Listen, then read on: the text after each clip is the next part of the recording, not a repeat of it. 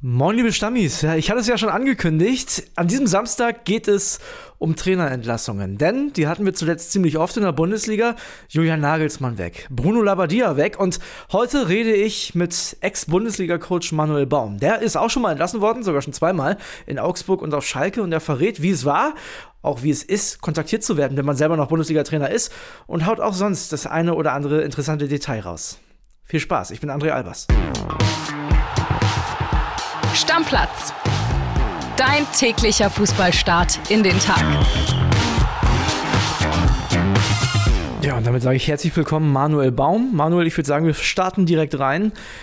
Du bist ja Trainer geworden in der Situation, wo du selber wahrscheinlich nicht so richtig damit gerechnet hast. Also, du hast es wahrscheinlich irgendwann mal gehofft, aber nie wirklich gedacht, ab morgen bin ich Bundesliga-Trainer, oder? Nee, genau. Also natürlich hat man wie ein Spieler auch das irgendwo im Hinterkopf, dass man sagt, Mensch, das wäre ein schönes Ziel, da mal als Trainer in der Bundesliga ähm, tätig zu sein.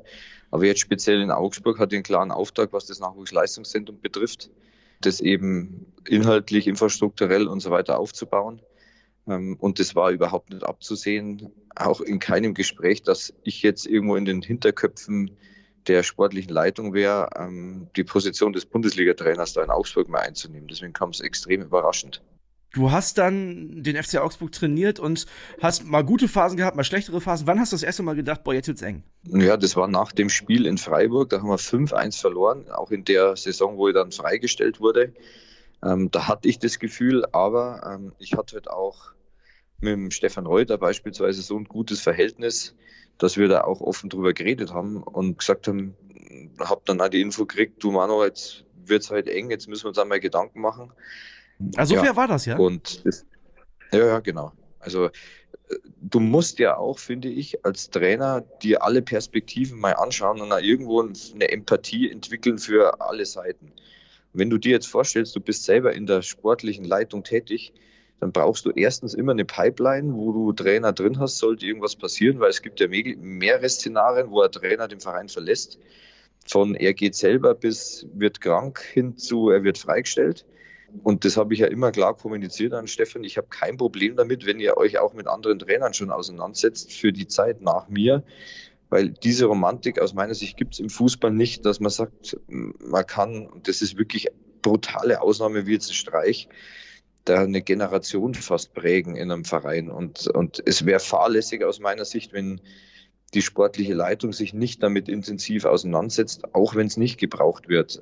Aber du brauchst jemanden in der Pipeline, sollte mal was passieren. Nach, dem, äh, nach dieser hohen Niederlage bist du aber nochmal angeblieben und es lief auch erstmal wieder besser.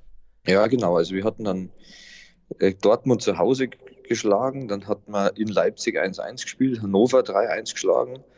Und dann kamen leider wieder drei Niederlagen, wobei eine im Pokal gegen Leipzig in der 120. Minute hatten wir ein Handspiel und sind dann im Pokal ausgeschieden. In Nürnberg verloren, die ganz hinten waren. Ich glaube, die waren sogar letzter. Kein gutes Spiel. Und man muss ja ehrlich sagen, gegen Hoffenheim, das war das letzte Spiel dann. Das war echt schwach von uns. Und da war es aber dann auch nicht so, dass man gleich sofort danach die Info kriegt, okay, die Wege trennen sich sondern das Spiel war am Samstag und am Dienstag habe ich dann die Info, also habe ich einen Anruf bekommen vom Stefan Reuter, ich solle doch bitte nach Augsburg kommen, genau, um das zu besprechen. Und dann weiß man schon Bescheid, oder? Ja, wobei ich dann, das ist ja jetzt, man kriegt es ja mit, gerade die große Diskussion und da auch wieder Perspektivwechsel. Man möchte ja als Verein sauber ähm, sein in der Form, dass man sagt, man macht ja sowas nicht am Telefon. Ich habe immer, und bei mir gab es ja zwei Situationen in Augsburg und Schalke, gesagt, für mich ist das völlig okay, weil was passiert denn? Ähm, ich muss dann mit dem Auto in die Geschäftsstelle fahren, werde dann eh vor vollendete Tatsachen gestellt. Mhm. Ist vielleicht nicht nur unangenehm für mich, sondern auch unangenehm für die sportliche Leitung. Dann werden halt ein paar Gründe genannt. Du kannst eh nichts mehr ändern an dem Thema. Deswegen ist meine präferierte Lösung immer gewesen zu sagen, okay, kein Problem, sag's mir am Telefon und lass uns gern mal drei, vier, fünf Wochen später dann nochmal treffen, wo einfach die Emotionen aus der Entscheidung raus sind, wo man einfach mal drüber reden kann, wie sehe es ich, wie sieht es der andere, ähm, weil man ja, und da muss man, finde ich, das musst du machen als Trainer, ganz klar zwischen Person und Sache trennen, weil die Sache ist halt einfach dein Job, den du da hast. Und das andere ist aber auch ein Mensch, mit dem du ja, zusammengearbeitet hast und zu, mit dem du auch sage ich mal, schon eine belastbare Beziehung aufgebaut hast. Und ja, deswegen denke ich da vielleicht ein bisschen anders, aber das ist halt, jeder Trainer ist unterschiedlich. Aber nur wenn sie halt sagen, und das ist aber auch klar, die sportliche Leitung, du musst kommen, also die sind dir ja weisungsbefugt, dann mhm. hast du auch anzutanzen äh, und dir das halt dann dementsprechend anzuhören. Genau. Das war ja im April 2019. Wie wir alle wissen, spielt der FCA immer noch in der Bundesliga. Das heißt, ähm, mhm. so richtig schlecht ist es insgesamt nicht gelaufen. Was denkt man, wenn man da entlassen wird? Denkt man, boah, das würde ich aber auch noch packen? Wahrscheinlich hat man immer die Überzeugung, dass man sagt, das ist jetzt eigentlich nicht nötig, auch wenn es eine kleine Niederlagenserie gab. Ja, natürlich. Also wenn das mal nicht gegeben ist, dann ist auch meine Haltung, ich würde es dann tatsächlich auch kundtun und sagen, du lass uns drüber reden, ob es nicht besser im Sinne des Vereins wäre, dass ihr eine andere Entscheidung trifft, also einen anderen Trainer dann dementsprechend holt. Genau, aber wie geht's einem, vor allem wenn es das erste Mal ist, da geht's einem, muss man ehrlich sagen, wirklich dreckig. Und es ist natürlich auch wieder typabhängig. Der eine oder andere Trainer lässt halt dann nicht an sich ran, äh, der andere halt schon, aber ähm, gerade wenn man in Augsburg war es ja bei mir fünf Jahre, davon zweieinhalb Jahre im Nachwuchs und zweieinhalb Jahre im Profibereich. Ich kannte jeden in der Geschäftsstelle, im Nachwuchs, überall. Kannte so viele Fans, so viele Leute. Und das eine ist der Job, den man dann halt nicht mehr hat. Das andere ist natürlich die Beziehungen, die man da aufgebaut hat, die dann auf einmal von heute auf morgen weggerissen sind. Also du bist halt dann nicht mehr da. Mhm ähm, dann überlegst du dir natürlich auch, wie verabschied oder wie, wie, wie, wie, trennst du dich oder wie verabschiedest du das vielleicht ein besseres Wort von den Leuten, die du da ja auch irgendwo ins Herz geschlossen hast und mit denen du halt gut zurechtkommen bist, versus du willst ja aber die Mannschaft jetzt nicht davon ablenken, sich aufs nächste Spiel vorzubereiten, weil meistens ist ja die Situation eine negative und die müssen halt performen. Und wenn ich mich jetzt als Trainer da vielleicht so wichtig nehme in der Verabschiedung, dann kann es halt wieder ein paar Prozentpunkte kosten. Also das ist so der Konflikt, wo ich mir halt dann eine Lösung äh, überlegt habe, wie ich das dann halt hinkriege. Und das nächste ist, du machst dir natürlich Gedanken über deine Zukunft. Eines ist ja auch klar, der, der, der Markt ist statisch, das heißt, die Anzahl der Mannschaften sind immer gleich. Aber das Angebot an Trainern wird natürlich immer mehr äh, von Jahr zu Jahr. Und jetzt ist der Markt natürlich nicht ein geschlossener Markt, wo man sagt, es können nur deutsche Trainer in Deutschland arbeiten. Sagen wir mal so wie bei den Schiedsrichtern, dass man sagt, da können ja nur, also die können ja nicht wohin wechseln, mhm. sondern das ist ein internationaler Markt, weil es halt Top 5 Ligen sind und dann kannst du dir schon mal ein bisschen ausrechnen, wie groß die Wahrscheinlichkeit ist, dass du wieder in Amt und Würden kommst. Ja, und so bin ich halt auch. Ich denke mittlerweile extrem halt in Trainerlebenszyklen, dass man sagt, wann ist denn ungefähr ein Trainerlebenszyklus vorbei und der wird halt immer kürzer. Woran erkennt man das, äh, deiner Meinung nach, dass, dass, dass er vorbei ist? Wann weiß man das? Wenn der dritte, vierte Verein. Ich sag dir mal ein Beispiel, du musst, musst das gar nicht kommentieren, aber Bruno Labbadia zum Beispiel ist jetzt ja entlassen worden beim VfB Stuttgart. Da gibt es jetzt den einen oder anderen Journalisten, der vermutet, jetzt wird's schwer mit dem nächsten Bundesligisten. Es ist immer schwer, den ja. nächsten Bundesligisten zu kriegen, nur wenn man halt Bruno Savita anschaut, dann hat er halt schon sehr viel erfolgreicher irgendwo gearbeitet und es ist ja immer hilfreich, dass man halt selber Profi war Mhm. Aber jetzt, wenn man sich so eine Entwicklung bei, im, auf dem Trainermarkt anschauen würde, dann würde man, glaube ich, schon irgendwo rausarbeiten können, dass früher das Trainerkarussell tatsächlich so war, wenn einer raus ist, ist er beim übernächsten Verein gleich wieder drin gewesen. Und jetzt mittlerweile ist es halt so, dass so viele neue, auch gute Trainer halt nachkommen und auch mit der teilweise Fantasie von den Sportdirektoren, nicht nur einen Trainer neu, äh, nicht nur einen Spieler neu zu finden und zu entwickeln, sondern auch einen Trainer neu zu finden und als Projekt zu sehen und zu entwickeln, ist die Rückkehrwahrscheinlichkeit natürlich deutlich gesunken im Vergleich zu früher. Natürlich gibt es auch wieder Ausnahmen, wie jetzt zum Beispiel der Bruno, aber ähm, jetzt sagen wir mal, wenn du beim zweiten oder dritten Mal ja das nicht langfristig irgendwo hast und Erfolg wird ja leider als Trainer am Ergebnis und am Tabellenplatz gemessen. Ich könnte jetzt genauso sagen, bei mir in Augsburg in meiner Zeit Kevin Danzo, Marco Richter, wie sie alle heißen, wie viele Jugendspieler da ähm, spielen durften und, und konnten und auch dann für viel Geld jetzt verkauft wurden, ist ja auch vielleicht eine Messbarkeit, was Erfolg angeht. Mhm. Die wird aber nicht gesehen. Insofern nochmal, wenn man jetzt einen Lebenszyklus eines Trainers nimmt und sagt, man ist im Top-Bereich vielleicht fünf, sechs Jahre tätig, dann kann man sich schon vorstellen, dass ja danach auch noch relativ viel Zeit ist, wo du dir überlegst, ja, was mache ich denn dann? Genau. Und vor diesem, und ich rede ja mit vielen Kollegen, das sind dann teilweise wirklich ja Zukunftsängste, die man dann hat. Ähm, bei mir jetzt nicht so, weil ich halt mich breit frühzeitig aufgestellt habe, wo ich sage, ich habe danach immer noch was zu tun. Aber viele haben halt dann einfach Zukunftsängste. Dann hängen Familie, Familien dran, dann müssen sie teilweise den, den Arbeitsort halt wechseln, ohne dass die Familie mitgeht äh, und so weiter und so fort. Da hängen ganz viele Themen dran, die dann dir natürlich als Trainer im Kopf rumgehen, wenn du freigestellt wirst. Ich vermute mal, äh, nach der Entlassung in Augsburg hast du deinen Lebensmittelpunkt nicht gewechselt. Du kommst ja aus Bayern.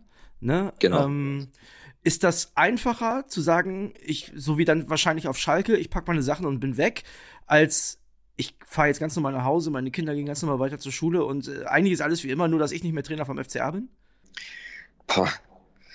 Nein, ich, ich, also bei mir ist es tatsächlich so, mein Lebensmittelpunkt ist und wird da immer in München bleiben. Also wir haben das ganz klar familiär halt auch so ähm, verankert, weil mein, also unsere Kinder halt dort in die Schule gehen jetzt und wir wollen die da nicht rausreißen und wir haben Gott sei Dank ein familiäres Umfeld, wo die Eltern von mir und meine Schwiegereltern halt extrem helfen. Also wir sind halt gemeinsam Trainer und nicht ich nur allein. Mhm. Ich glaube, man hat eine hohe Verantwortung seiner Familie gegenüber. Augsburg hatte den Vorteil, dass es halt fahrbar war und Gelsenkirchen Schrägstrich Schalke, klar, da hast du dann deine Wohnung, deine möblierte und ähm, die Familie bleibt halt zu Hause was Vor- und Nachteile hat. Du hast sie nicht bei dir, aber auf der anderen Seite kannst du dich halt voll auf deinen Job konzentrieren. Ja, war halt, also die Schwierigkeit finde ich halt auch bei Trainerentlassungen ist, dass du und vor allem die Familie und du natürlich selber ja extrem in der Phase, wo es dann passiert, medial vorkommst. Mhm. Und da ist meine Empfehlung immer extrem, okay, versuch Handy auszumachen, nicht Fernsehen zu schauen und so weiter damit du diese, diese Phase da einfach überstehst, um zu sagen, okay, ich muss mich jetzt erst selber mal sortieren und ich möchte nicht, dass das an die Kinder herangetragen wird oder an das familiäre Umfeld und so weiter. Das muss ja nicht sein. Kommen wir vielleicht mal zu dieser Phase. Also du bist im April dann gegangen in Augsburg und hast dann relativ schnell einen richtig guten neuen Verein bekommen. Also wird aus deiner damaligen Sicht sicherlich so gewesen sein, nämlich den FC Schalke 04. Vielleicht kannst du uns mal mitnehmen, wie läuft das denn ab? Du bist aktuell vereinslos. Hast gerade schon gesagt, ob es wieder einen neuen Bundesligisten gibt, ist ja erstmal gar nicht so klar.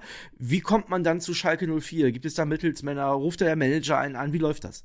Ja, meine Erfahrung ist, dass eigentlich das Beste, was du als Trainer machen kannst, ist halt dein eigenes Netzwerk aufzubauen. Weil ähm, ich es halt immer wieder mitkriege, ich mag das Wort eigentlich nicht so gern, es passiert halt sehr viel Name-Dropping, das heißt, dein Name wird hier irgendwo fallen gelassen. Meistens in einer Situation, wo es eh schon brennt, in Anführungszeichen, bei den anderen Vereinen, wo eh schon der Entscheidungsprozess weit ist, weil die meisten Vereine natürlich nicht sagen, ich verstelle jetzt einen Trainer frei und jetzt fange ich Suchen an, sondern die haben ja vorher schon Ideen.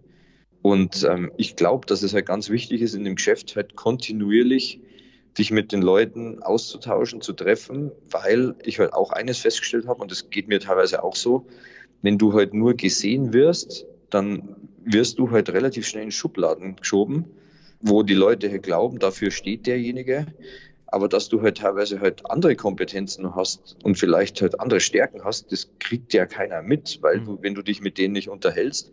Deswegen glaube ich, das persönliche Gespräch und der Austausch, und da muss es nicht immer um den Job als Trainer gehen, sondern einmal einfach Wissen auszutauschen und Erfahrungen auszutauschen, auch mit anderen Sportdirektoren oder Trainerkollegen.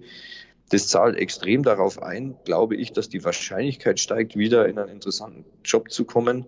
So ging es mir immer. Ich habe bisher noch nie einen Job bekommen, weil mich ein Berater da irgendwo hingebracht hat, sondern das ist bei mir selber passiert.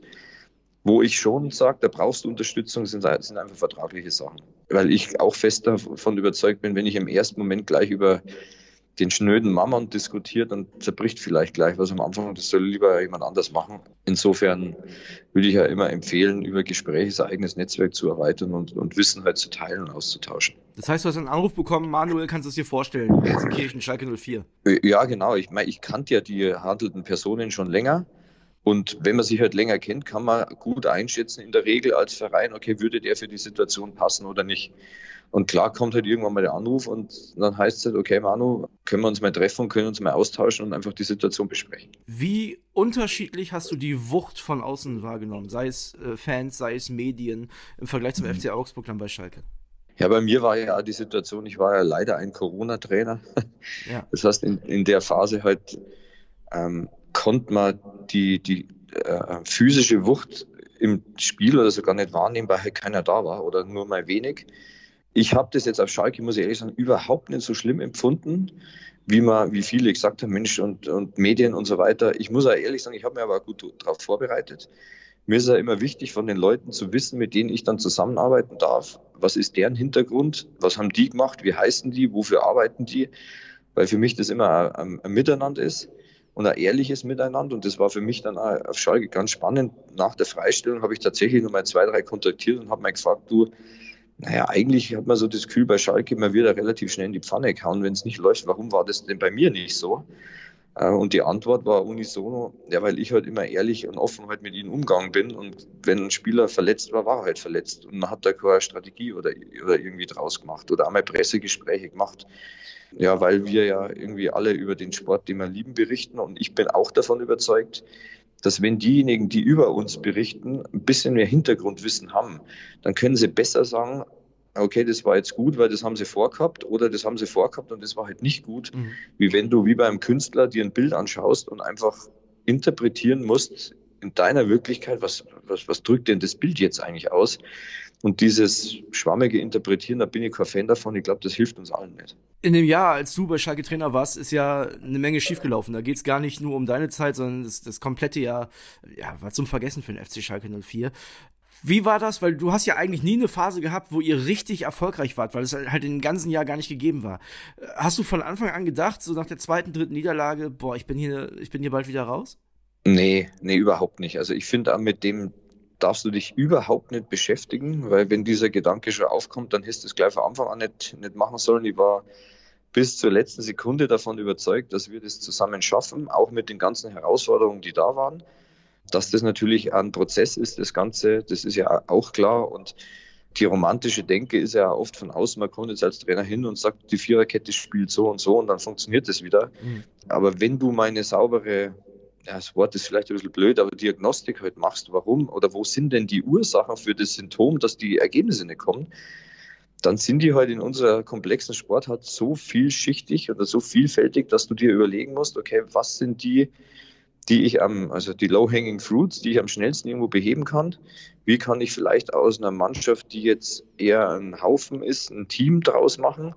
Also du musst halt viele Ebenen dir anschauen und überlegen, wie kriege ich das Ganze in Wirksamkeit, damit am Schluss halt die Leistung wieder passt. Und ähm, das ist die größte Herausforderung, die du als Trainer hast, wenn du eine neue Mannschaft übernimmst, weil du hast natürlich ein extrem guten Eindruck von außen, weil du dir natürlich Spiele anschaust. Du kennst die Spieler, aber es ist halt einfach ein, ein Riesenunterschied, wenn du sie in der Kabine alle erlebst.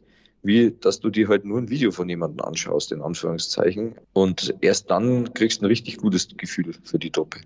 Du bist ja zweimal Trainer geworden, ne? Also gerade beim FC Schalke hast du ja, bist du ja auf jemanden äh, gefolgt. Wie muss man sich das vorstellen? Wie viel früher wird man kontaktiert? Also du hast ja gerade gesagt, es wäre fahrlässig, wenn es nicht so wäre, dass man nicht irgendwo auf dem Zettel stehen würde und man direkt eine Lösung parat hätte.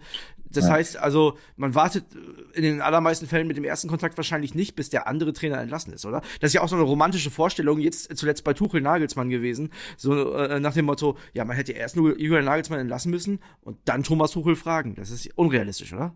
Ja, nochmal, da gibt es ja verschiedenste Szenarien. Auch bei meinen beiden Freistellungen war es halt so, dass in Augsburg wir relativ früh auch offen darüber geredet haben, dass es halt knapp werden könnte. Und das war ja für so Verhältnisse schon weit vor der tatsächlichen Freistellung. Mhm. Also es waren ja sechs Spiele danach erst, genau. Und für mich war natürlich die Herausforderung dann, mich von meiner Haltung halt so hinzukriegen, dass ich dann nicht erstens Angst habe, davor freigestellt zu werden, trotzdem nur die Überzeugung zu haben, auf der anderen Seite halt irgendwo auch das Gefühl von der sportlichen Leitung hat, dass wenn wir was besprechen, dass es halt ehrlich ist. Also das ist natürlich ein, ein super Thema.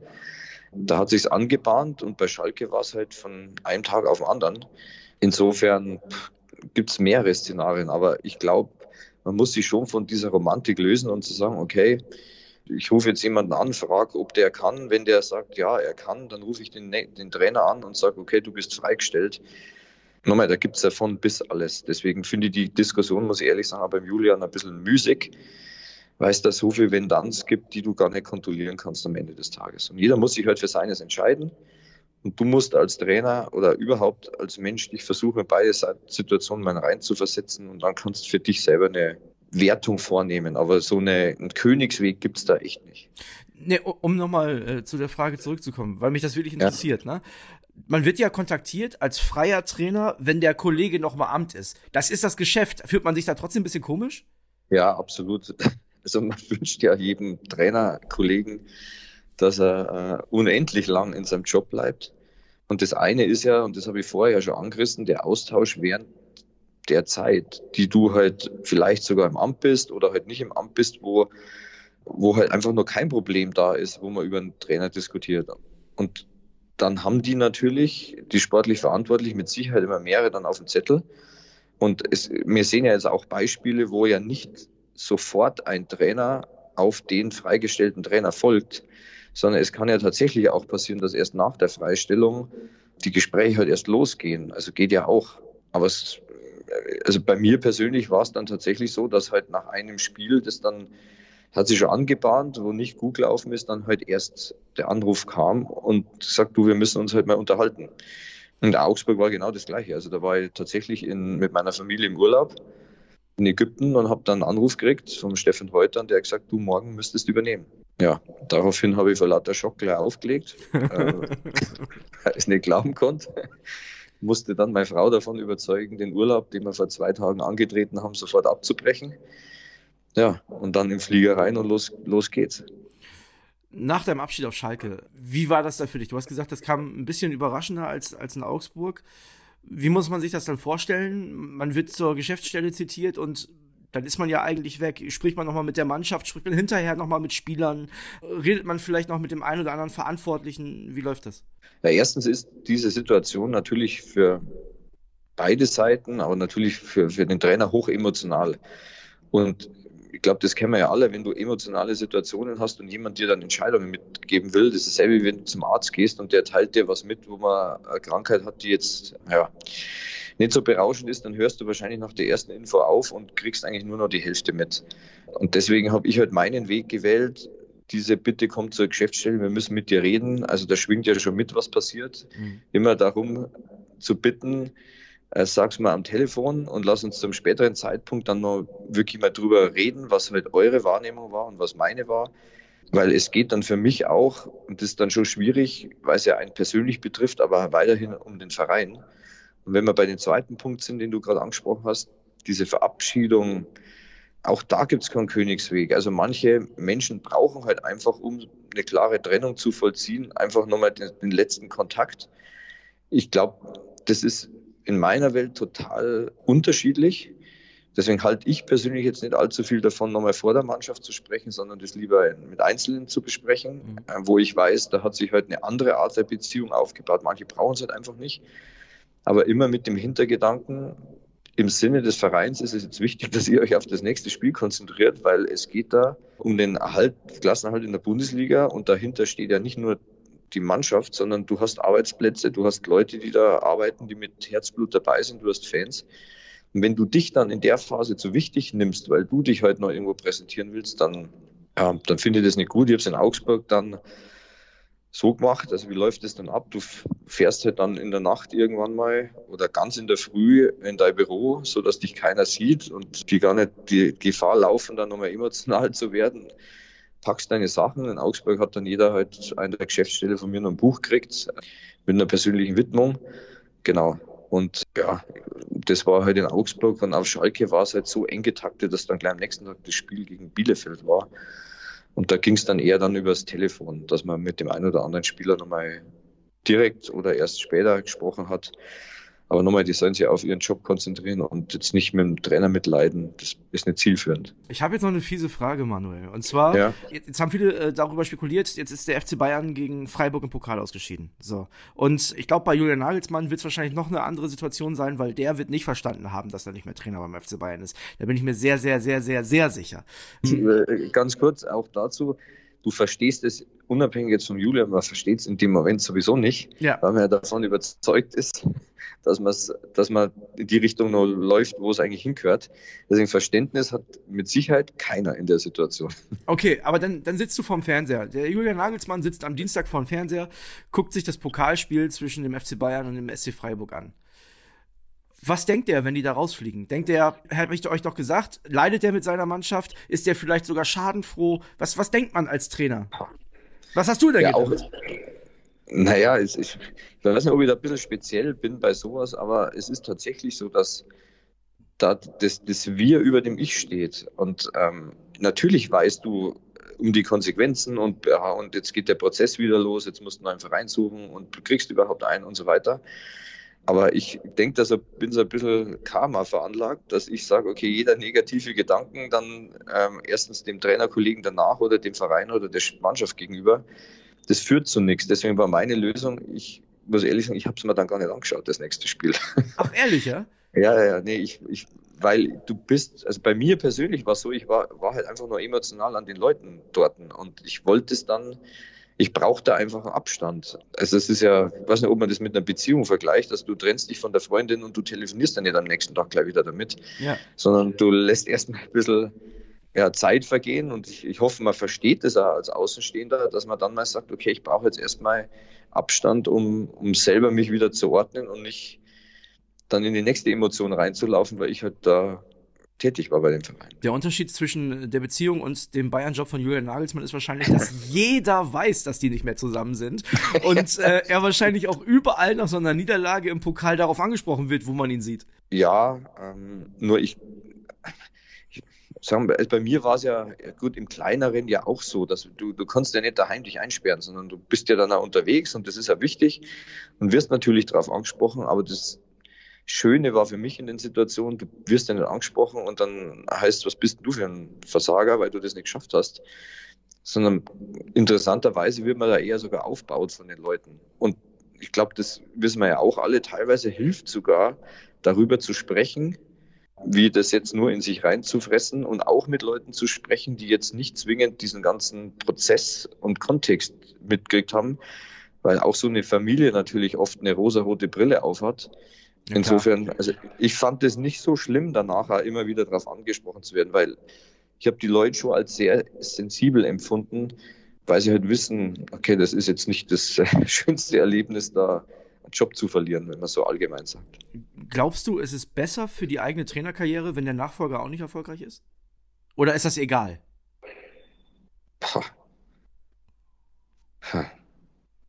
Naja, man sucht ja mit Sicherheit als Außenstehender die Ursache für das Nicht-Performen oder die Nichtergebnisse einer Mannschaft.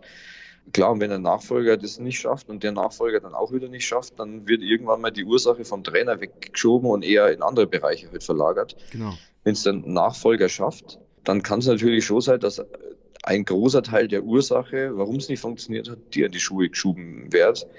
Wobei das halt total einfach gedacht ist. Ähm, nur die Leute, die halt jetzt im Profibereich tätig sind, in den sportlichen Rollen oder in Leitungspositionen, die denken Gott sei Dank halt nicht so einfach, sondern die wissen halt genau oder viel besser Bescheid, warum was nicht funktioniert hat. Aber so vom Grundsatz her, diese Kausalität kann man durchaus irgendwo hervorziehen.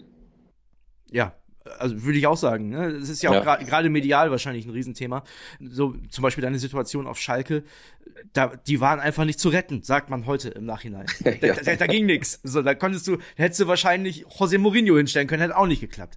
Ja. Das, das, ich ich, das. ich habe immer nur die steile These und das ist auch gut, dass ich es mir einbild, dass die Wahrscheinlichkeit mit mir noch deutlich größer gewesen wäre, dass wir es geschafft hätten. Aber das vielleicht ist es nur ein Selbstschutz mir gegenüber.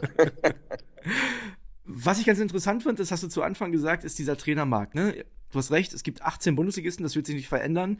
Es gibt aber ganz, ganz viele junge Trainer, die nachgespült werden. Gibt es irgendwann einen Moment, wo man sich sagen muss, wenn ich jetzt weiter als Trainer arbeiten möchte, dann muss ich vielleicht wieder einen Schritt zurückgehen? Zweite Bundesliga, vielleicht dritte Liga? Oder meinst du, man hat Zeitraum X, um zu warten. Wann glaubst du, ist denn die Wartezeit vorbei? Ich sag dir mal noch mal ein Beispiel. Ich weiß, es ist doof, über Kollegen zu reden, aber Florian Kofeld. Ne, Trainer bei Werder Bremen, der wird wahrscheinlich eine ähnliche Situation gehabt haben, als er gegangen ist wie du in Augsburg, weil äh, der wird das da alles genauso gehabt haben mit seinem Lebensmittelpunkt und so. Wahrscheinlich noch ein bisschen schlimmer, weil er ja in Bremen lebt. Ähm, ja. Ist dann nach Wolfsburg gegangen und ist jetzt erstmal raus. Also ist jetzt ja seit, einem, seit über einem Jahr raus. Wann ist denn der Punkt, wo man als Trainer wieder einen neuen Verein annehmen muss? Auch das ist total unterschiedlich, weil bei mir persönlich, also ich kann jetzt nur von mir sprechen, ich ja. bin halt gern Trainer.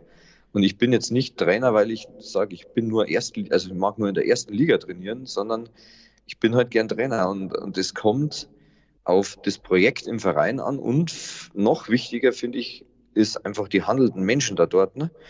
Das heißt, eine ganz entscheidende Beziehung, die du halt wirklich, also wo es passen muss, ist die zum, es muss ja ein paar Titel aufzählen, weil ich halt nicht genau weiß, wie die Vereine dann immer strukturiert Jetzt nehmen wir, sind. Dann nehmen wir den Vorstand Sport, den Geschäftsführer Sport, den Sportdirektor, den technischen Direktor, wie auch immer dann die Titel da dort verteilt sind. Aber mhm. das muss halt passen, um sich halt zu ergänzen, weil ich halt auch festgestellt habe, es gibt zwei ganz entscheidende Ebenen im Verein, die wichtig sind, um Erfolg wahrscheinlicher zu machen. Das eine ist die Ebene Tagesgeschäft, für die wir Trainer in der Regel verantwortlich sind. Und das andere ist die strategische Ebene, wo ich eher dann die Leute in den sportlichen Leitungsrollen halt sehe. Und du brauchst diesen Spagat, weil wenn du nur im Tagesgeschäft tätig bist, dann passiert es da halt, dass meine Analyseabteilung sich nur mit dem nächsten Gegner beschäftigt, aber du brauchst halt jemanden, der ihnen auch halt eine Vision für die Abteilung herausarbeitet, dann Ziele formuliert, dann Strategien entwickelt, äh, die dann wiederum auf das Tagesgeschäft einzahlen. Und deswegen brauchst du ein gutes Verhältnis zu denen, der das halt anstößt. Und meistens ist es halt dann der Sportdirektor oder Vorstand oder, oder, oder wie es auch immer ist. Das ist halt ein ganz entscheidender Faktor. Aber nochmal, das ist und so nehme ich halt die meisten Trainerkollegen wahr, echt liegen unabhängig. Es muss halt einfach passen, um Erfolgswahrscheinlichkeit zu erhöhen. Und die, die wenigsten, die ich kenne, die sagen, ich bin jetzt nur Erstligatrainer, weil sie waren ja irgendwann mal Jugendtrainer oder was auch immer. Also davon ja, würde ja jedem abraten, das so zu denken.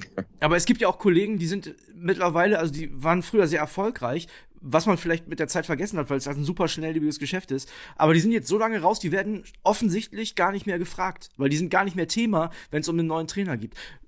Anderes Beispiel, Peter Neurohrer.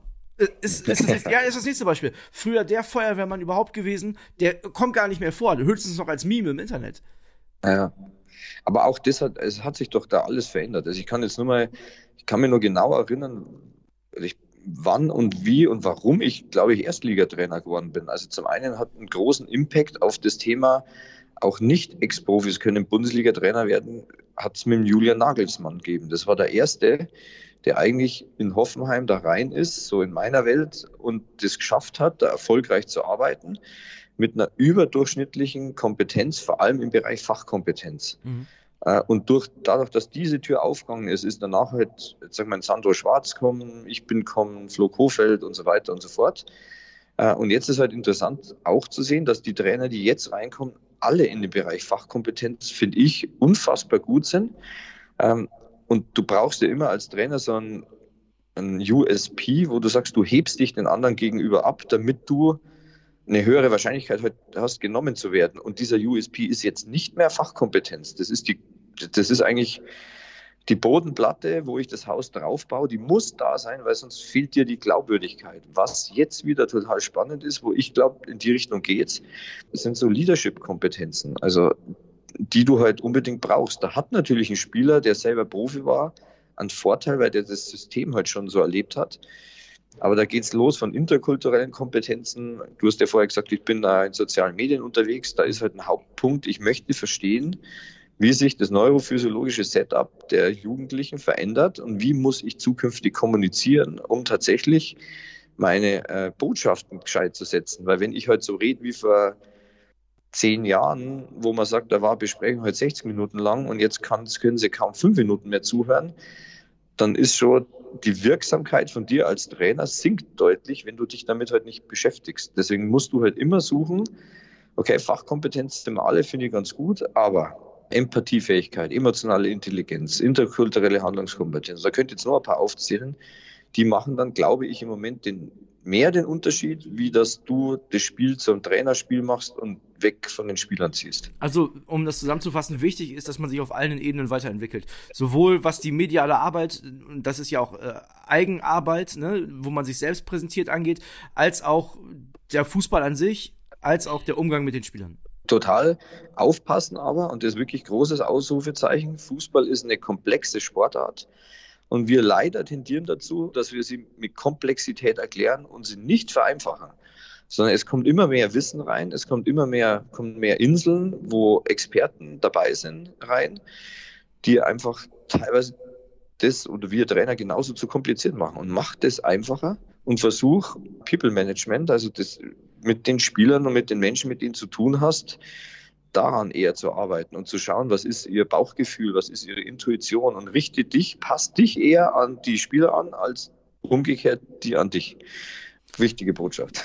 Ja, um, um noch einmal darauf zurückzukommen, was meinst du, wenn man zwei, drei, vier Jahre raus ist, ist es vorbei? Allgemein würde ich, also so allgemein würde ich es nicht formulieren. Ich denke, es steht und fällt mit der Sichtbarkeit. Mhm. Und das geht Spielern genauso wie Trainern. Äh, interessant, wenn du Offboarding-Prozesse dir anschaust, die sind im Fußball schlecht ausgeprägt, sowohl bei Trainern als auch bei Spielern. Und wenn die Spieler halt zwei Jahre nicht mehr im Fernsehen zu sehen sind, dann sinkt natürlich einfach ja, deren Status in der Gesellschaft, weil sie halt nicht mehr sichtbar sind. Und als Trainer sage ich immer, versuch sichtbar zu bleiben, sei es Fernsehen oder wo auch immer, damit die Leute dich nicht vergessen. Äh, weil sonst ist es tatsächlich so, wenn das nicht gegeben ist, dann weiß man halt nicht mehr, dass der Manuel Baum vielleicht gerade frei ist und für einen Trainerjob da ist weil ich den Dreier heute nicht mehr gesehen habe. Das ist ganz normal. Das Gute ist, Manuel Baum ist sehr sichtbar auf TikTok, im Fernsehen und auch hörbar hier im Stammplatz. Das heißt, den vergisst man so schnell nicht. Manuel, danke. Du bist momentan in Georgien. Was, was machst du da? Machst du Urlaub oder was ist da los bei dir? Ja, nee, ich, also teils, teils. Ich war jetzt mit meiner Familie da, aber ähm, wer mich kennt, ich bin halt sehr umtriebig in verschiedenen Bereichen, die alle halt aufs Fußball einzahlen. Ich sitze gerade an der Uni in Georgien, mhm. wo die Idee äh, halt ist, einen neuen äh, sportwissenschaftlichen Lehrstuhl einzurichten und die brauchen da einfach ein bisschen Consulting, um auch, und ich glaube, den Spieler Guaraskilia kennt ja jeder mittlerweile aus Neapel, sagen wir, das Fußballpotenzial, was hier im Land ist, vielleicht ein bisschen mehr auf die Straße zu bringen. Und ähm, da unterstütze ich ein bisschen und nochmal, man lernt immer viel, andere Kulturen kennenlernen, kann ich auch nur jedem empfehlen. Deswegen hier gerade jetzt äh, aus Georgien schöne Grüße. Ja, und sollte es demnächst keinen neuen Trainerjob geben, wir hören gerade, du bist bereit aufgestellt. Manuel, danke, dass du, dass du das mitgemacht hast und ich wünsche dir noch einen schicken Tag, ja? Dankeschön. Danke. Ja, liebe Stammis, soweit also die Sonderfolge mit Manuel Baum. Drei Hinweise habe ich noch für euch. Zum einen, es gibt einen neuen Instagram-Account, stammplatz.pod. Könnt ihr mal reingucken. Gibt es auch ein bisschen Sondercontent, da dürft ihr gerne mit uns diskutieren. Gerne auch eine DM schicken, wie man heutzutage sagt. Na, wir antworten natürlich. Dann Nummer zwei, wir freuen uns immer, wenn ihr uns bewertet, zum Beispiel bei Spotify oder Apple Podcast. Auch da gerne fünf Sterne und auch einen Kommentar da lassen, hilft uns immer. Und als drittes, wenn ihr noch Ideen für andere Sonderfolgen habt, dann sagt gerne Bescheid, schreibt uns, ne, was würdet ihr am Samstag gerne hören. Auch da sind wir für alles offen. Euch noch ein schönes Osterfest. Euer André Albers. Ciao. Stammplatz. Dein täglicher Fußballstart in den Tag.